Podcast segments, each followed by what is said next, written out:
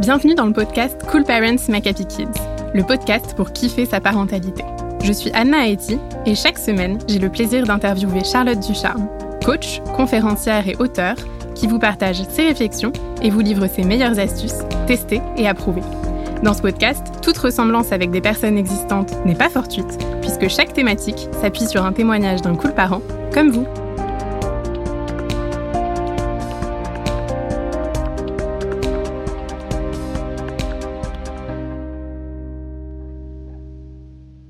Semaine, on va parler des batailles dans la fratrie, dues en particulier à l'envie d'être premier.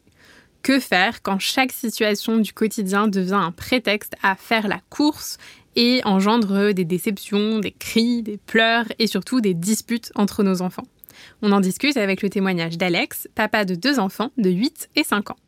Alex nous partage qu'au quotidien, ses filles se chamaillent ou boudent très régulièrement en réaction à ce que l'autre va faire. Par exemple, si une des deux demande de l'aide pour se brosser les dents en premier, l'autre va bouder parce que sa sœur est arrivée avant et qu'elle doit attendre. Si l'une se réveille plus vite le matin et arrive au petit-déj en premier, l'autre va être vexée d'être la dernière, entre guillemets. Euh, si l'une utilise un jouet qui n'intéressait plus personne depuis six mois, l'autre va automatiquement le vouloir, et ainsi de suite. Alex nous explique que dans toutes ces situations, et bien d'autres encore, les choses dérapent très vite et se terminent dans la colère, les cris, les pleurs. Alors, selon toi, Charlotte, qu'est-ce qui fait que nos enfants euh, peuvent avoir cette envie d'être euh, le premier à faire ceci euh, ou la première à arriver, par exemple? Pourquoi ça peut être un sujet pour nos enfants? Je pense que euh, gagner, gagner, ça fait plaisir. Euh, il y a un petit esprit de, compétition. Et pour certaines choses, ça peut aussi te, de, se sentir privilégié, de, sentir que euh, voilà, on a plus de chance que l'autre. Comment, toi, est-ce que tu, tu, réagirais dans ce genre de situation où il y en a un qui est hyper heureux d'avoir gagné et où l'autre qui est hyper déçu d'avoir, entre guillemets, perdu bah, c'est vrai que c'est, c'est pas euh, évident et je pense que c'est intéressant aussi de leur poser la question parce que là il y a, y a, des exemples où euh, je, je vois vraiment pas l'intérêt euh, d'être devant. Hein. le premier arrivé au petit déjeuner, c'est quoi l'intérêt d'arriver en premier au petit déjeuner? Prendre les meilleures tartines dans la, dans la panière de pain. Alors en tout cas, ça vaut le coup de, se de poser la question. C'est quoi les intérêts? Et, et de débattre du sujet avec eux et de poser la deuxième question. Et c'est quoi l'intérêt d'être le deuxième dans cette situation? Parce que l'intérêt du deuxième, c'est peut-être qu'il arrive et les tartines sont déjà chaudes. Parce que le premier les a mis dans le grille-pain.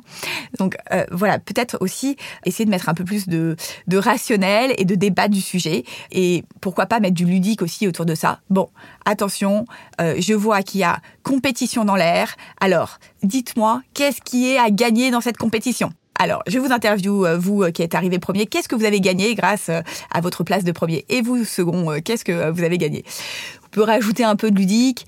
On peut aussi rajouter parfois un peu d'autodérision. Moi, j'aime bien euh, euh, sur des trucs comme ça qui se cristallisent, euh, mettre un peu d'humour et par exemple se dire bon, cette semaine, j'applaudis le deuxième à chaque fois qu'il y a le deuxième. Et le deuxième, on lui fait la danse du ventre et dit bravo, t'es arrivé deuxième. Voilà, histoire de casser un peu le, le système qui, qui se reproduit. Et alors, est-ce qu'à ton avis, il faut essayer euh, d'éradiquer euh, la compétition, dans notamment ces situations-là du quotidien quand c'est tout le temps, ou est-ce que finalement la compétition, elle peut aussi avoir un avantage? Alors c'est vrai que la compétition, l'esprit compétitif, il est très dévalorisé.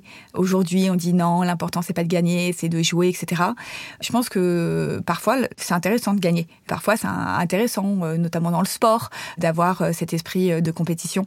Ça dépend des domaines, mais parfois je pense que la compétition, elle n'est pas toujours forcément contre un autre. La compétition, ça peut être, j'en sais rien, de trouver un vaccin dans un délai très court. Et cet esprit, en tout cas, de, de compétition, de challenge, je trouve que ça vaut le coup de pas l'éteindre, surtout qu'en plus, euh, bon, c'est un détail, mais euh, souvent on dit que les filles n'ont pas assez l'esprit compétitif. Bon là, c'est des filles et que du coup, euh, voilà, c'est entre guillemets les garçons qui vont remporter la course.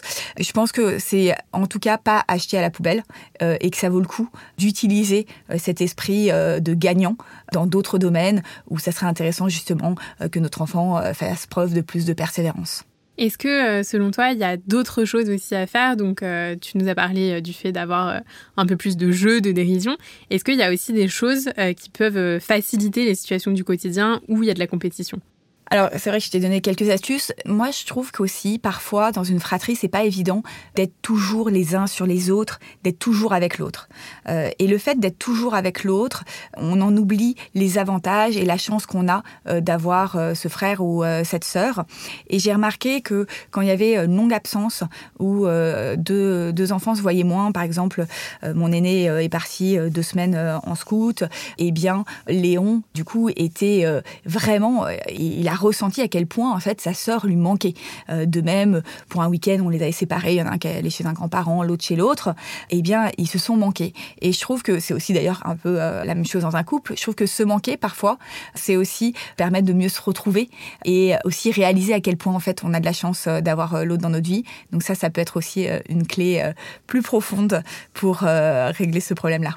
Et d'ailleurs, si euh, le sujet de la fratrie, c'est un sujet pour vous, parce que euh, voilà, vous en avez marre des disputes ou des jalousies, euh, il y a un pack qui est gratuit que vous pouvez télécharger sur notre site où vous retrouverez plein d'astuces dedans pour faire face voilà, aux aléas des quotidiens de la, de la fratrie. Oui, tout à fait. Il suffit de taper dispute frères et sœurs Cool Parents dans Google et vous trouverez tout de suite le pack. Dans l'article, vous scrollez et là, il y a, vous mettez votre email pour, pour le pour recevoir. Le recevoir. Tout à fait. Merci en tout cas Charlotte euh, pour tout ce que tu nous as partagé. On retient que euh, la compétition n'a donc pas que des mauvais côtés, euh, que c'est aussi un trait de caractère qui peut se révéler être une vraie force. Et si cela est compliqué au quotidien, on n'hésite pas à mettre en place les différentes astuces pour adoucir la compétition, passant par le rire, le jeu, et également créer plus de moments où chacun de nos enfants peut évoluer sans son frère ou sa sœur pour qu'ils puissent aussi avoir des expériences seuls. Nous espérons que toutes ces belles idées t'auront plu et surtout qu'elles t'auront été utiles. Et pour encore plus de prise de conscience et de vraies évolutions, surtout ne loupe pas le nouveau livre de Charlotte, Des casseroles, des parents et des étoiles aux éditions Marabout. Tu peux l'acheter dans toutes les librairies ou le commander sur Internet dès maintenant.